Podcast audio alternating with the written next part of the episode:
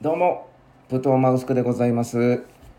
えー、本日はですね、あのー、またレターをいただいたので、ご紹介して、そしてそこからインスピレーションを受けた、えー、お話をしたいと思います。ね、ちょっと小学生のあの国語の教科書読む感じで喋ってみました。はい。ということで、あの、レターいただいております。えー、桜子さんからいただきました。こんばんは。昨夜はライブ配信お疲れ様でした。行かれた夫婦が乱入して申し訳ありませんでした。私たちにとってマウスクさんは雲の上のお方なので夢のような時間でした。ありがとうございました。マウスクさんのお話は聞いててとても勉強になります。これからこっそり聞かせてもらいますのでよろしくお願いします。場外乱闘やれやれ。ということでね、あの、お便りいただいたんですけれども、これはですね、あの、まあ、1週間くらい前に、あの、ライブ配信やった時の、えー、からのお便りだと思うんですけれども、あの、最近ですね、ちょっとライブ配信が楽しくてなんかまあライブ配信もいいなと思ってねあのまあ配信は、まあ、3回か3日か4日に1回くらいにしてあとはあの時間ある時はライブ配信って感じにしようかなとか思ったりとかしてるんですけれどもやっぱこのスタンド FM 自体こうライブ配信が一番こう一番上というかトップに出てくるじゃないですかスクロールで新着放送のライブ配信から始まるじゃないですかおそらくそこに力を入れてんのかなっていう印象もあってですね、まあ、ライブ配信はちょっと楽しいしやりたいなと思ってるんですけれどもあのー、まあ、今回はですねちょっとお便りというか別に質問でも何でもないただのその感謝というかそういうお便りだったんですけれども、まあ、ちょっとここ読んでてねこの私たちにとってマウスクさんは雲の上のお方なのでというところがねちょっと気になる人いると思うんですけれどもなぜマウスクみたいなもんが雲の上なんじゃって思うかもしれないんですけれども実はですね桜子さんという方はですね私がこのスタンド FM をやる前にやってたポッドキャストあのアップルポッドキャストをやってたんですけれどもまあそれがまあ自分だけじゃなくてもう一人の方と、えー、配信をやってて、まあ、それ34年くらいかなやってたんですけれどもその時から聞いていただいてる方でなのでこうやってあのまあ雲の上のっていうのは言い過ぎなんですけれども まあ崇めていただいてるというかちょっと褒めていただいてるというところはあるのかなって思います。それの雲の上っていう表現だと思うんですけれどもまあそういうふうなことをですね思ってたら、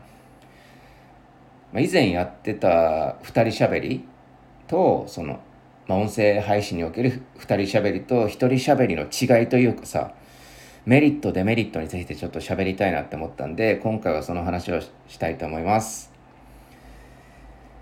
えー、まあどうですかね。やっぱこう皆さんこうスタンド FM をやってる人が多いと思うんですけれども、えー、どうですかね。一人でやる方がハードル高く感じる方はいると思うんですけれども、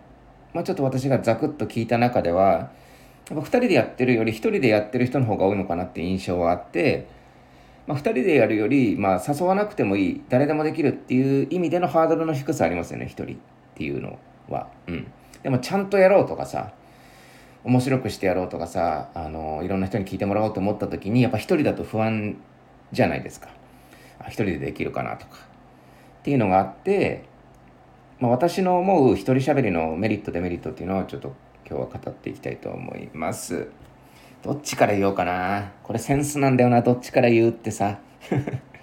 センスっすよね。まあ、デメリットの方から言った方がいいのかな。うん。あ、でも、いや、メリットからいこう。じゃあ、一人喋りのメリットから、えー、喋っていきたいと思います。ね。えー、一人喋りのメリットは、うーん、まずはこの一人で喋るっていうハードルの低さ以外でのその一人で表現するってことにおいてのメリットなんですね。一人で表現する上でのそのメリットいわいわゆるですね2人3人4人の表現より1人の方が上回ってるものというか1人でしか表現できないものって私は1個あると思っててそれがあの狂気なんですよね。狂気。うん。狂気性というか。はこれはもう一人のエンターテインメントにはもうかなわなくって、まあ、これはお笑いを見ててあの思ったというかお笑いをやってて思ったんです。私あの13年間ですねあのお笑いをやっておりましてですねあのしかも一人でやってたんですよほぼほぼ。あのユニットとかこう短期間コンビ組んだりとかあったんですけれどもあのほぼほぼ一人でやってたというところでで一人であのこう単独ライブを会場を借りて月1回ネタ10本をやるライブとかをなんか1年くらいやったりとかもう狂気のお沙汰なことをやってたんですけれども、まあ、そうやってなんかこう自分でこう表現してしたのとそのまあ2人でやってみてどうとかっていうあとその r 1とか m 1グランプリをこう見比べて思ったんですけどもやっぱ結構ねあの一人でしか表現できないことってなかなか少なくってやっぱ2人でやった方がいいいいんですよ。いいというかうん有利だし表現できることがやっぱ幅広いというかっていうのはあってうん、逆に狂気くらいしか思いつかないですね私はその一人で表現できることっていうのは、うん、だからもしあのいや一人で表現した方があのこれがいいよっていうものあったらちょっと教えてほしいんですけど、まあ、一人狂気孤独ですよね、うん、孤独ならではの狂気というかさ。まあ極論というか、まあ、言っちゃうと一人でこんなことやってんの？っていうやばさというか、うん、薄まらない現役というかさ。なんかそういうのないですかね。私はあの究極のピン芸ってあのお笑い芸人のハリウッドザコシショウさんだと思ってるんですけれどもなんだろうな。あれ あれは絶対コンビじゃできないというか一人でやってるからこそのあの面白さだし一人でやってるからこそのあのまっすぐに尖った尖ったこうなんかパラメーターでいうところのここの部分だけ尖ってるみたいなのが表現できるのがやっぱこう一人で表現する上での最大の武器というかさ。でこれが例えばそうですねハリウッドザコシショウさんを目安に考えると分かりやすいんですけどじゃあハリウッドザコシショウさんがコンビ組んだとしたらやっぱどうしてもあの狂気って薄まるっすよ。良くも悪くも。もちろん大衆的になるのかもしれないですけれども薄まるじゃないですか,、うん、だそれがなくて一人でやる表現は。だこれはもう最大の最大最強のメリットと言っても過言ではないしもうこれは素晴らしいメリットですよね。だからそこをね私はすごい意識しててやっててこう一人で喋る時っていうのは。うん。なんでまあ最近結構ねあのー、自分も100本くらい上げたのかなこの配信スタンド FM で。上げたんですけどまあ聞き直してみたら自分の中ではもっとなんだろうな自分の現役が濃い発信できてるって思ってたんですけれども意外となんだろうなこうバランス取ってるなっていう感じがあってそこの葛藤ですよね。でどうしてもやっぱこう一人でやると、まあ、本来ならば一人でやることの意味ってさっきも私が説明したような狂気狂人もう狂気孤独なんですけれどもそこを尖らしいかに尖らしていくかで自分の現役をいかに知るか見つけ出すかでその現役を表現するかっていうところだと思うんですけれどもただどうしても一人でやるとやっぱこうなんだろうな。止める人もいないからその,、まあ、その強さを強さっていう部分で止める人もいなければその弱さの部分も止めてくれる。あ今ちょっと弱ってるよっていう部分も指摘してくれる人もいないっていうちょっとデメリットもあってというのもやっぱ一人でやってるとこうバランス取ろうとするんですよね。やっぱこう狂気狂気でや現役現役でやってるとあもうちょっとこれマイルドにした方がいいかなっていうバランス取ろうとする自分もいるわけでいわばそのオールラウンド的にしちゃうというか、うん。そういうのが結構私は自分のその過去の配信を聞いてて思った。あ、ちょっとこうまともぶってるなとか、まともに喋ろうとしてるなとか、ちょっと大衆に迎合しようとしてるなっていうところを感じて、ちょっともっといけいけいけって自分ながら思ったんですけれども、だから私がすごい一人表現でやっぱこう意識してることはやっぱこう油多めのね味濃いめの麺固めですよ、うん、もう全部ガチガチでやりたいなって思ってるんですけれども、まあ、それが結構ね、まあ、比較的できてたというかなんかこうのが、まあ、前回配信したそのおじさんとおばさんの話？おじさんとおばさん。の話は結構自分のその発想から出て膨らまして結構独特の意見というか自分の中で独特の意見がこう表現できたなっていう結構自分らしい回というか、うん、なのでまあこれは良かったなって思ったっていうところはありますね。はい。だからね結構意識するとしてはやっぱ一人喋りは本当に他人が食べた時に自分が知らない他人が食べた時に自分という料理を食べた時にちょっと薄めないと食えねえぞみたいな慣れるまで時間かかるぞ。くらいの感じがちょうどいいなって思ってるんですよね。うん。っていうのでやっぱこれはもう本当一人喋りの最大のメリットはまあここ、うん、一人で表現狂気を表現できるってことですね。自分の現役を表現できるっていうところがやっぱ最大のメリットっていうところがあって。じゃあ次にですね、一人喋りのデメリット、いわゆる二人喋りの方がこれはいいんだよっていうところなんですけれども、まあこれは、まあ二つくらいかな、まあ紹介しとくとして、やっぱこう、数の説得力っ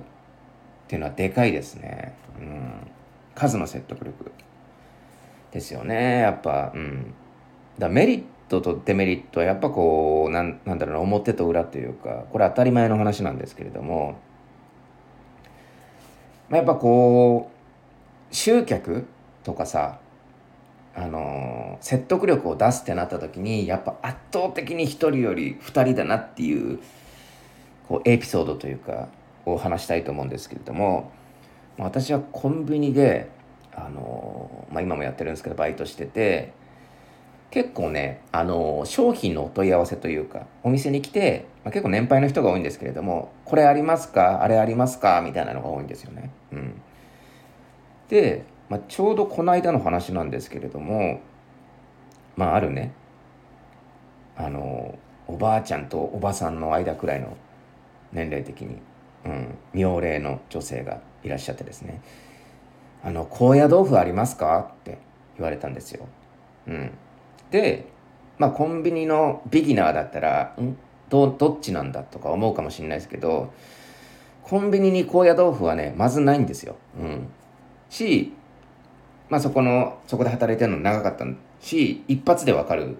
ですね。あ、こん、ないなと。うん、ないですっていうことはすぐわかるんですよ。なので、あ、高野豆腐ですかああ、うち取り扱いないですねって言うんですよ。そうすると、まあ、結構そのお年寄りあるあるというか年配の方あるあるであのー、本当にないのっていうふうになるんですよ。なんかこう多分おそらくねそう本当にないんですかっては言わないですよ。なんかねちょっと粘るんですよ。なんかこうえー、高野豆腐ないのか、えー、あの、豆腐のコーナーにもないのとかさ、野菜のコーナー見たらなくて、とか、うーん、ね、どこ探してもなかったのとかさ、うん、ああ、ないか、うん、みたいな感じで、ちょっと不満げというか、やはり心配性というか、まあ、言うと信用してないというか、あ、探してませんけど、あるんじゃないですかというふうに思われる人いるんですよ。でもそんなのは探さなくても分かって、まあ探すふりをして、あ、ないですねって言って安心させるっていう技もあるんですけれども、一個私がよく使う手としては、ね、本当にないんですよって納得してもらうのがこれ目的なわけじゃないですか。で、よく使うのが、隣でレジやってる人とか、例えばね、あの手空いてる人がいたとするじゃないですか。そしたらその人に、あの高野豆腐ないですよねって言うんですよ。ね。そしたら、まあ、その人もねあのベテランの人だベテランというかベテランの人だったらの話ですけどとか、まあ、多分言うと思うんですね。あの高野豆腐ないですよねって言ったら「ああないんじゃない?」とか、うん「ないと思うよ」とか言ってくれるんですよ大体はね。うん、そしたらこれが2人になるわけじゃないですかそのないって言ってる人は2人になるわけじゃないですか。そうすることによって年配の人があ2人も言ってるんだからないんだなと納得して結構帰ってくれることが多いんですね。うん。っていうこれ何が言いたいかっていうとやっぱこう一人で説得するのは結構時間かかるけど二人でやると意外とな案外納得してくれるってすぐ。ね。っていうのでやっぱ数の力というかさ、うん、これがじゃじゃあ逆に10人20人にうち高野豆腐ないですよ。って言われたらもう秒で納得するじゃないですか。あ10人も言ってんだから私一人の意見じゃねコンビニに高野豆腐があると思ってたけどみたいな。でも10人に言われちゃこれ仕方がないわねとなるじゃないですか。やっぱ数の力って圧倒的なんですよ。ね。なのでまあ2人っていうところで説得力出すっていうのは結構あの武器というか強いところではある。のはありますね。うん。のとまあそれが一個武器というのとやっぱ2人で喋るとなんだろうないい意味でも悪い意味でも、うん、まあでもこれデメリットなんでいい意味ですけどいい意味でなんかこうあの予想外の方向に進むからあのそこにドラマが生まれてやっぱそこにそこのライブ感に人は惹かれていくのかと思うんです。はいなので、まあ、2人しゃべりならではのこうライブ感その場で作られていく感というかそれはやっぱ音声配信において2人でやるメリットかなって思うんですよ。もちろん台本ガチガチに2人でやるあの配信とかもあると思うんですけれどもまあそれってなんだろうな珍しくて、まあ、大体こういうテーマで喋ろうぜみたいな感じで喋る人が多いと思うんですよ2人しゃべりって。で、ある程度喋りたいことをなんか2、3個用意してて、お互いにね。それをまあ、こう、話の流れ上喋っていくけど、結果、確実になんか思い通りには進まないですよね、お互いの。うん。っていう、なんかそこでなんかこう、思わぬ失敗をしたりとか、変ないじり方されて、テンパったりとか、っていうところのやっぱ楽しさというか、そこが、まあ、ある種番組というかさ、うん。なんだろうな。一人だとその盛り上がりも、作りづらいですよ。うん。なかなか自分でこうやらないと作りづらくって、あの、まあだから結構ね、あの、面白ポイントとかもね、あの、作らないと、自分で作らないとダメで、あの、だ私もさっきね、あの、高野豆腐って言った時にね、あの、高野豆腐わからない人に説明しときたいんですけれども、あの、高野豆腐っていうのは、あの豆腐をね乾燥させて作ったいわゆいわゆるその見た目で言うとあの激落ちくんみたいなやつっていうあのボケというか くだりを用意してたんですけれども今完全に忘れちゃってもうただのただのねだこういう小粋な 小粋なっていうかこれを小粋と言ってしまっていいのか自分でっていうところもあるんですけれどもこういうなんかうまいことあの飽きないポイントをこう自分でこう作っていかないとねあの聞いてる人も退屈になっちゃうしってところもあってそれは2人でやれば、まあ、勝手に作られていく部分もあるんですよね。だってまああの2人で喋ってるわけですから思わぬトラブルとかあるじゃないですかだからそういうのもあるからいいよねって2人で喋る。メリットっていうところが、まあ大体2個くらい、まあ紹介、まあいっぱいあるんですけれどもね。まあもちろん一人ので喋るメリットも、まあ、いっぱいあると思うんですけれども、まあ気軽さとかね。だまあ、そのメリット、デメリットを理解することによって、なんだろうな。まあ、無駄にコンプレックスに感じなくてもいいというか別に一人で喋ってるのにはこうこれこれこういう理由がありますよっていうのがあれば全然問題ないんじゃないかなってえー、私は思っております。はい。なので、えー、私のこのスタンド FM をやってる目的っていうのはもう大まかに言ってその、まあ、さっきも言ったと思うんですけど自分の現役を見つけ出しそれを見つけ出しながら表現するみたいなことでやってるので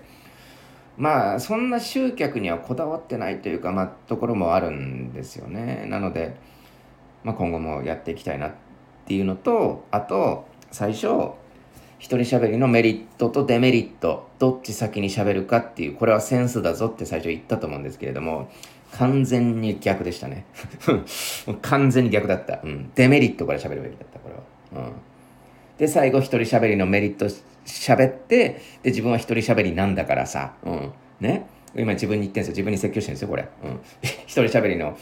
なんだから一人喋りを上げて終わらすっていうのがまあ基本だよねって。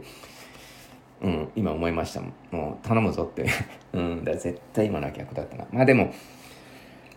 まあこれを取り直さないっていう選択ができるのも、一人喋りのメリットであるぞっていうところでね、えー、なかなか綺麗に終わったんじゃないかなって思いますけれども。という選択は全て自分に委ねられるっていうところが、まあ、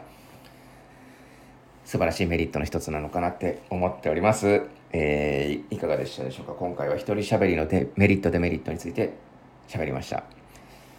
以上でございます。ありがとうございました。皆さんレターください。どうも失礼します。